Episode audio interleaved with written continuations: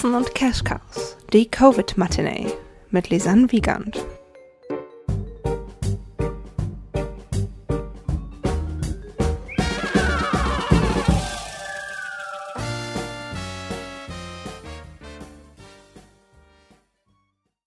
Hallo und herzlich willkommen zurück zu einer neuen Folge der Covid Matinee hier bei Katzen und Cash Cows.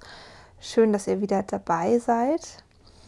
Ähm, mein heutiger Gast bzw. meine heutige Gästin ist Christina Görkes, die, wie sie uns gleich selber erzählen wird, Theaterwissenschaftlerin und Dramaturgin ist und in Frankfurt unter anderem arbeitet, aber auch ähm, durch die Vergangenheit mit den Brüder Grimm-Festspielen in Hanau zum Beispiel arbeitstechnisch verbunden ist. Man muss dazu sagen, wir haben diese, dieses Gespräch am vergangenen Mittwoch aufgezeichnet, also am 6. Mai. Und ähm, wie wir vielleicht wissen, ist seitdem einiges passiert. Theater dürfen wieder, aufmachen, in einigen Bundesländern zumindest, ähm, vor allem in Hessen, wo wir beide ansässig sind. Trotzdem weiß aber eigentlich niemand ganz genau, wie das gehen wird. Und ich würde sagen, vieles unserer Diskussion oder unseres Gesprächs ist tatsächlich jetzt auf eine Art noch viel wichtiger und valider, als es am Mittwoch war. In diesem Sinne wünsche ich euch viel Spaß beim Zuhören.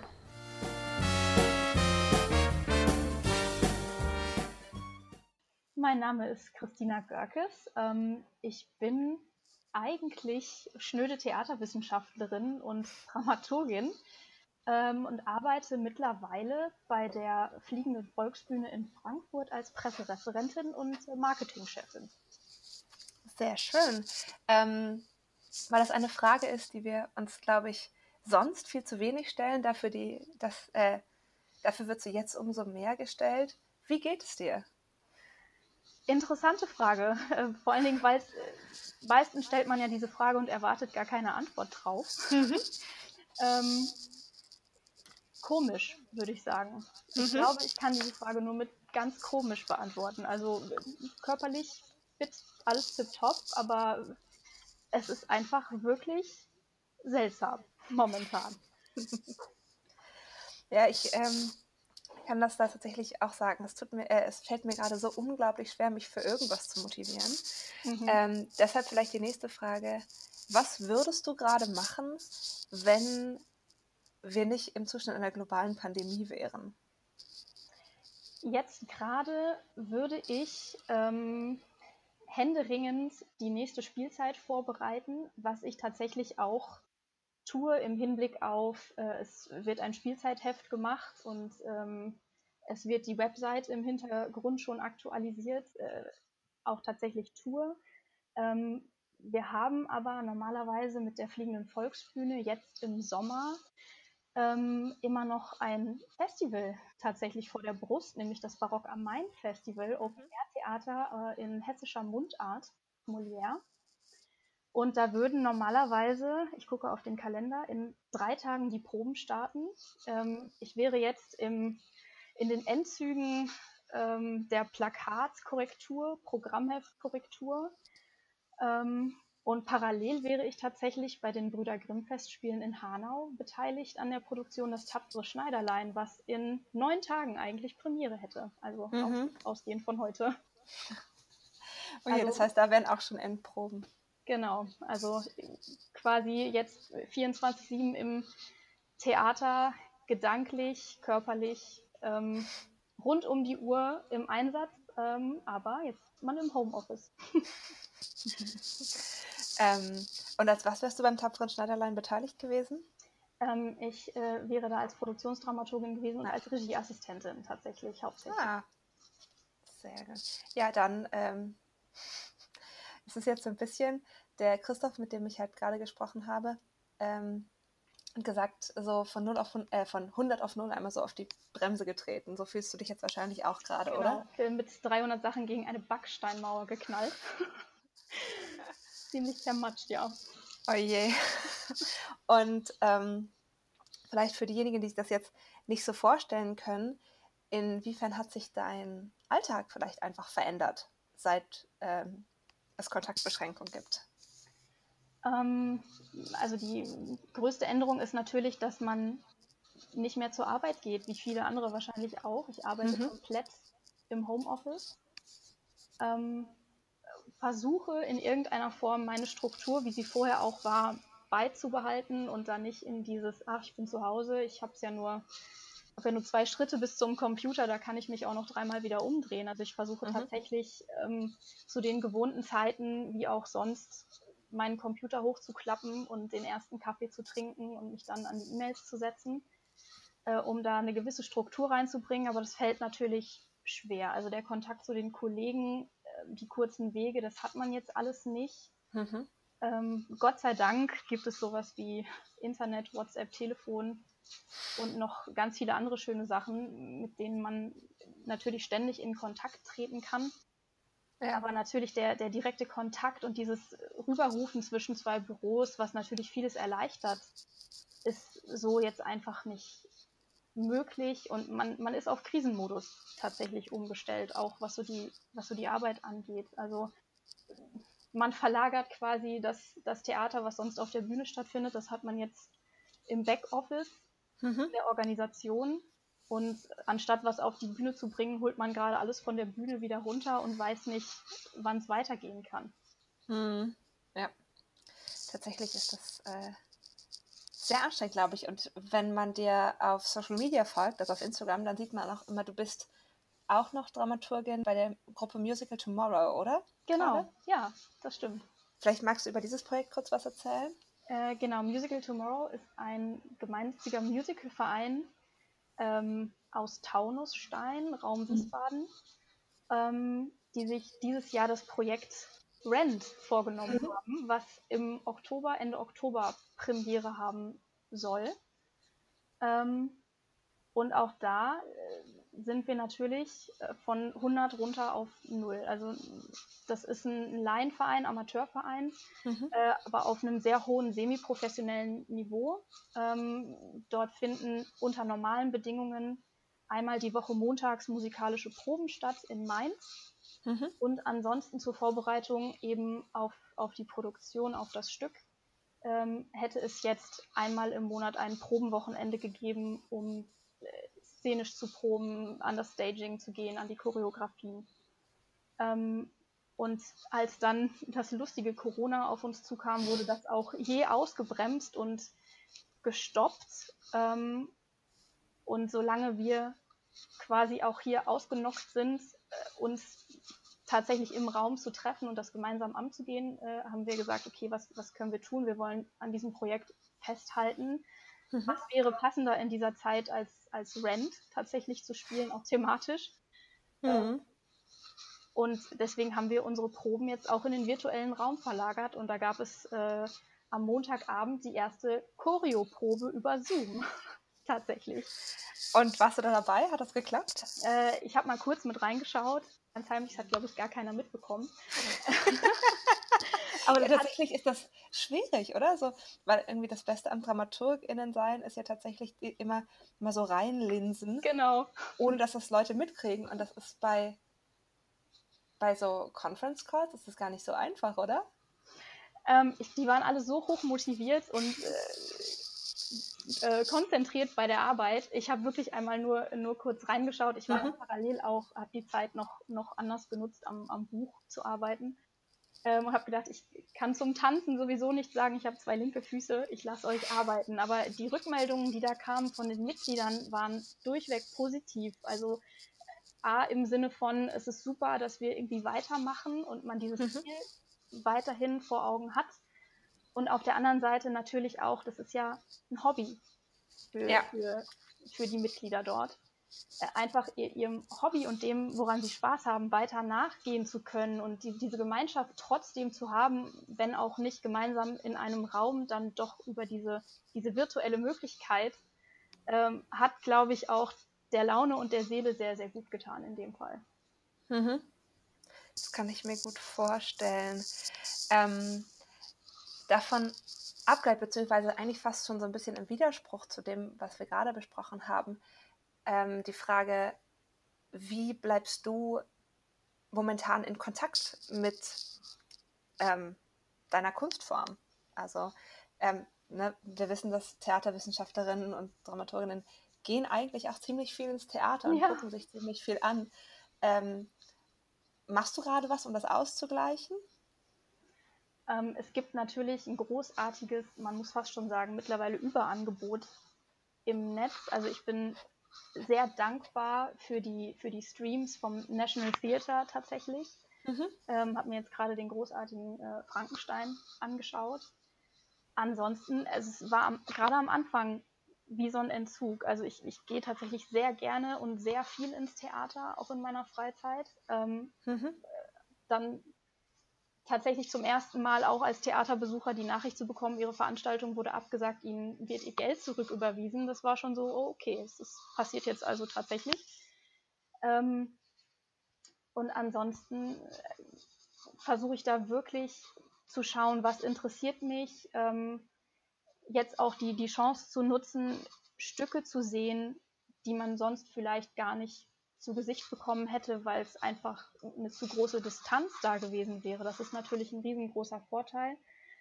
Trotzdem muss ich sagen, es ist einfach nicht das, dasselbe. Es ist einfach nicht dasselbe Live-Erlebnis.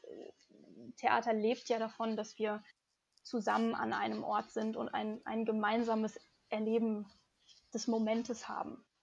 Ja. Ähm, und da zu Hause vor meinem Laptop zu sitzen und da einen Stream anzuschalten, das ist schön zu sehen, was, was die Kollegen da machen, ähm, wie andere Inszenierungen aussehen, wie so die Herangehensweise an ein bestimmtes Stück ist.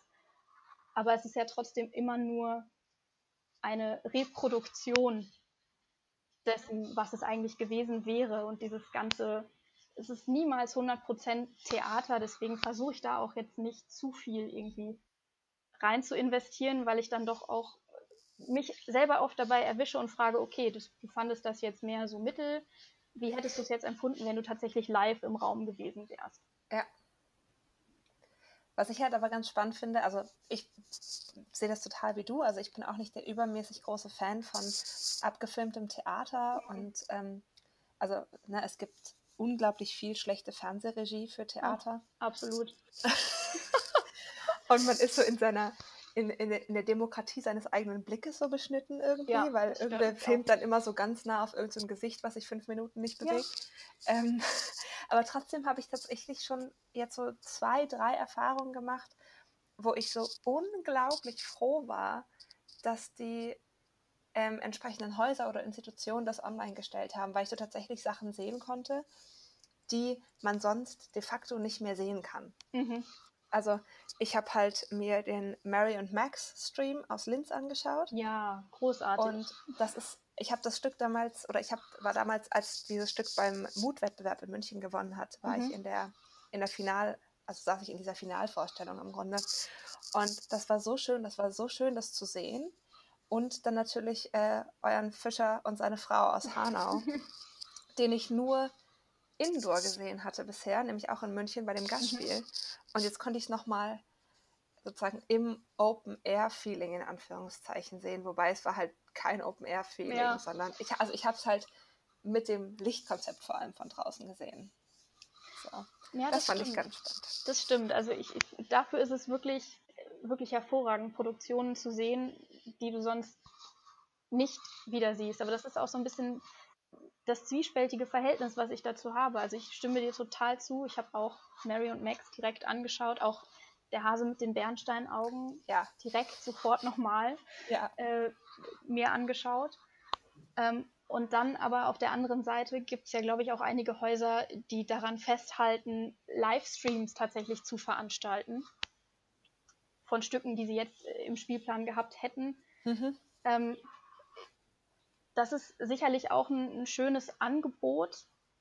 Ähm, ich bin dann manchmal auch ein bisschen neidisch, weil einfach für so ein, so ein kleines Haus, wie wir es sind, äh, da auch Mittel nicht vorhanden sind, um mhm. sowas auch machen zu können. Da, da schielt man natürlich immer neidisch auf die Großen.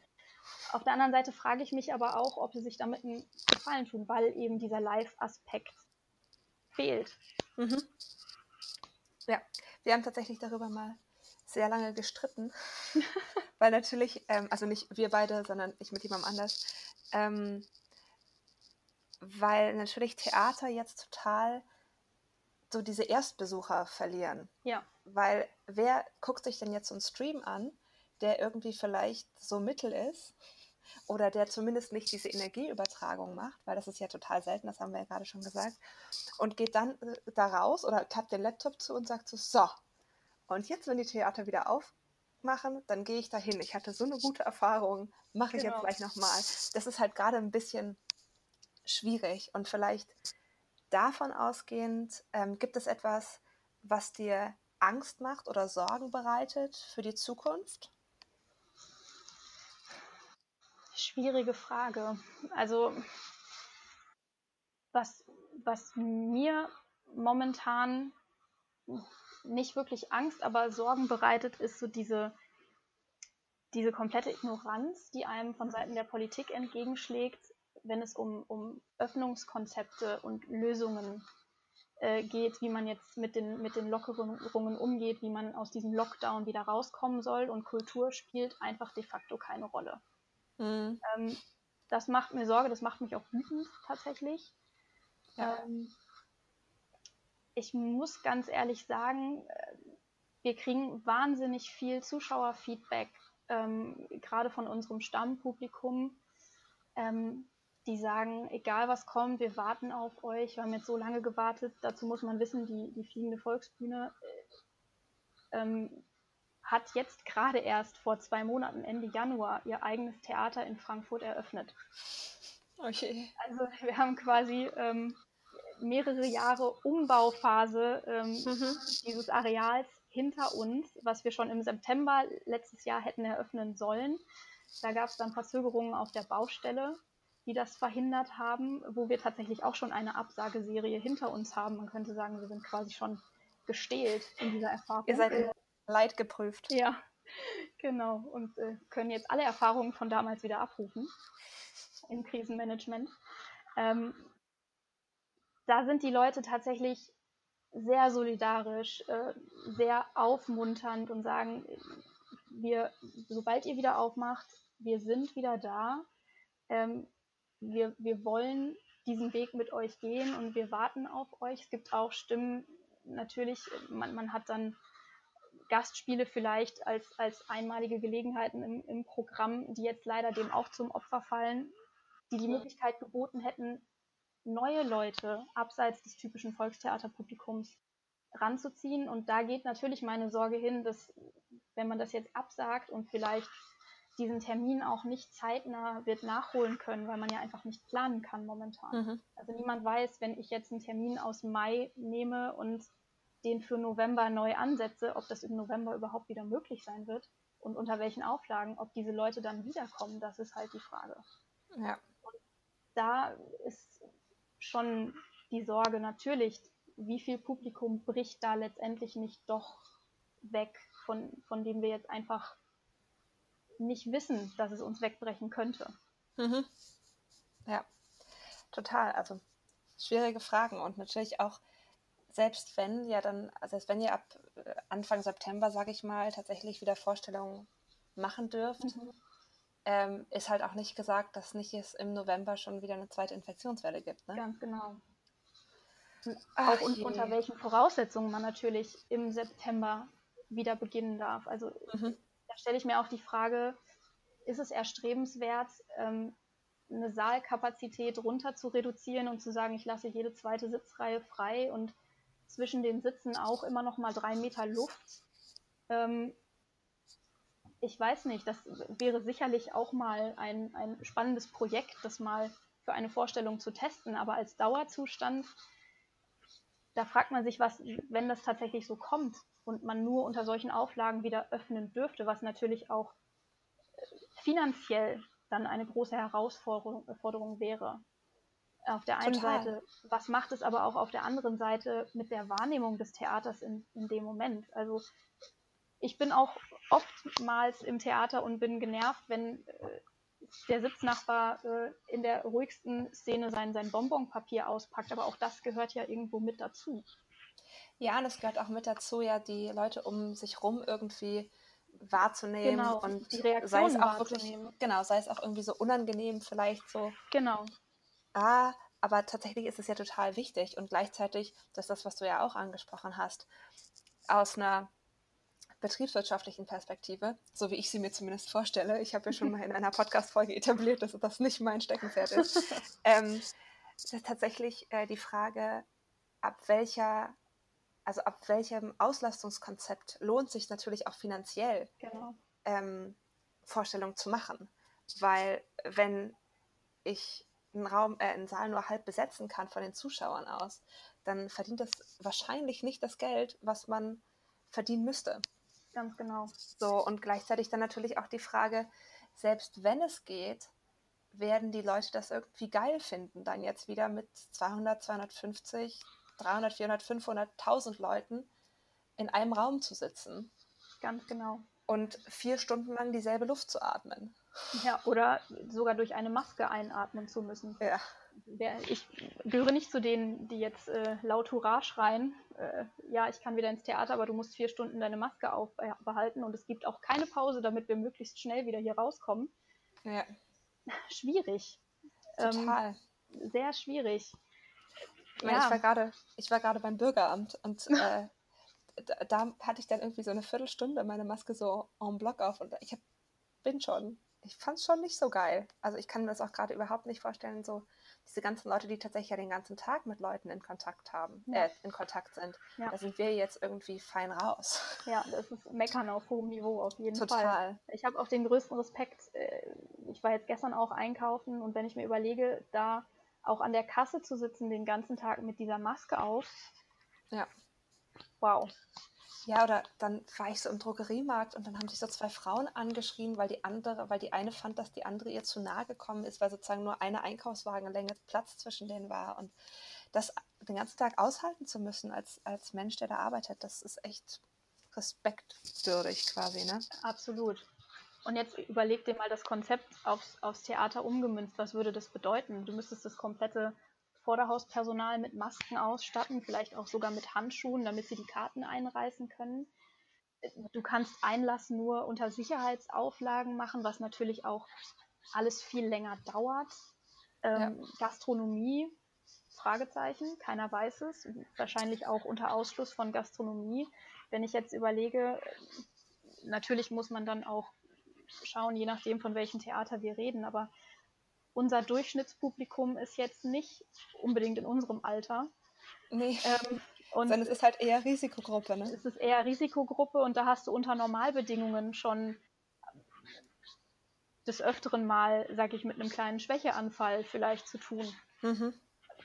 Und das, das betrifft ja nicht nur die Risikogruppe, das kann ja dann auch Jüngeren mal passieren. Aber wenn ich, wenn ich mir vorstelle, dann hast du da die Leute drin sitzen, alle mit der Maske auf, äh, wie viele Leute dann vielleicht mal vom Sitz kippen, weil ihnen schwindlig wird vor Augen.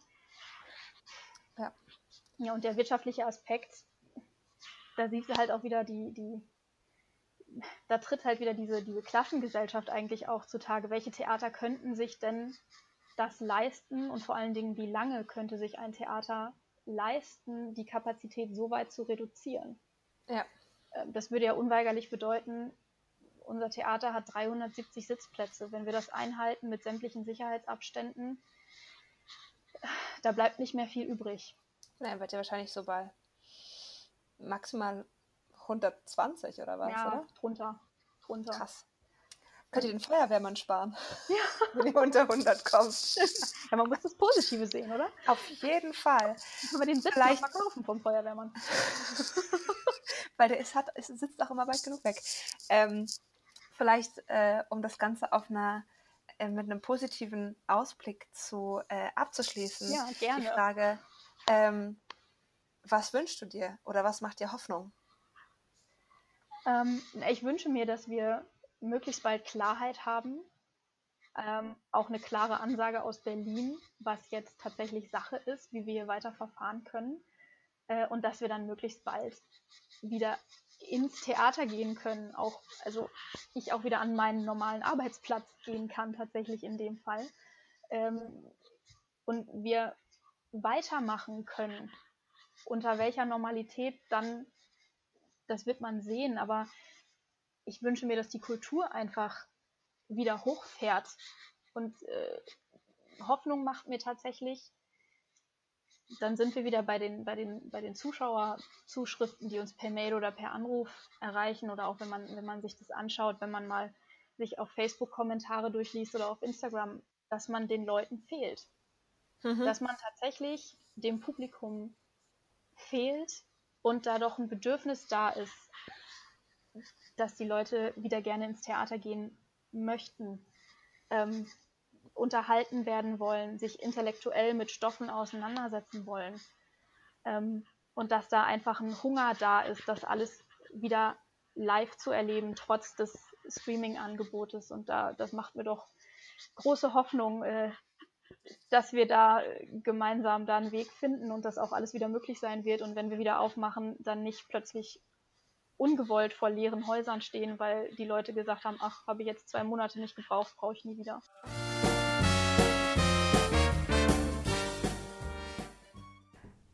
Das war's für diese Woche mit der Covid Matinee. Es geht natürlich in der kommenden Woche weiter. Ähm, bis dahin danke ich euch erst einmal fürs Zuhören. Ich hoffe, das war wieder eine etwas andere, neue Perspektive, die diese Folge euch geben konnte. Und wenn das der Fall war und wenn ihr den Podcast auch sonst gerne hört, freue ich mich natürlich, wenn ihr ihn abonniert dann kommen die neuen Folgen ja immer in die Podcast-App eures Vertrauens ganz direkt bei Erscheinen. Oder ihr könnt mich auch weiterempfehlen, freue ich mich auch drüber. Oder wenn ihr gerade vor allem bei Apple Podcasts zuhört, wenn ihr ihn einmal bewerten würdet und oder einen Kommentar hinterlassen würdet, dann weiß ich, dass ich nicht ganz alleine bin in diesem Podcast. Natürlich könnt ihr aber auch, wenn ihr Fragen, Wünsche oder Anregungen habt, das Ganze per E-Mail an katzen.und.cashcows.gmail.com schreiben oder auf den Social Media Kanälen des Podcasts auf Facebook und Instagram jeweils unter Katzen und Cash Cows. Nun bleibt mir wie immer nicht mehr viel anderes zu sagen als bis wir uns wiederhören habt eine musikalische Zeit und guckt hinter die Kulissen. Ciao!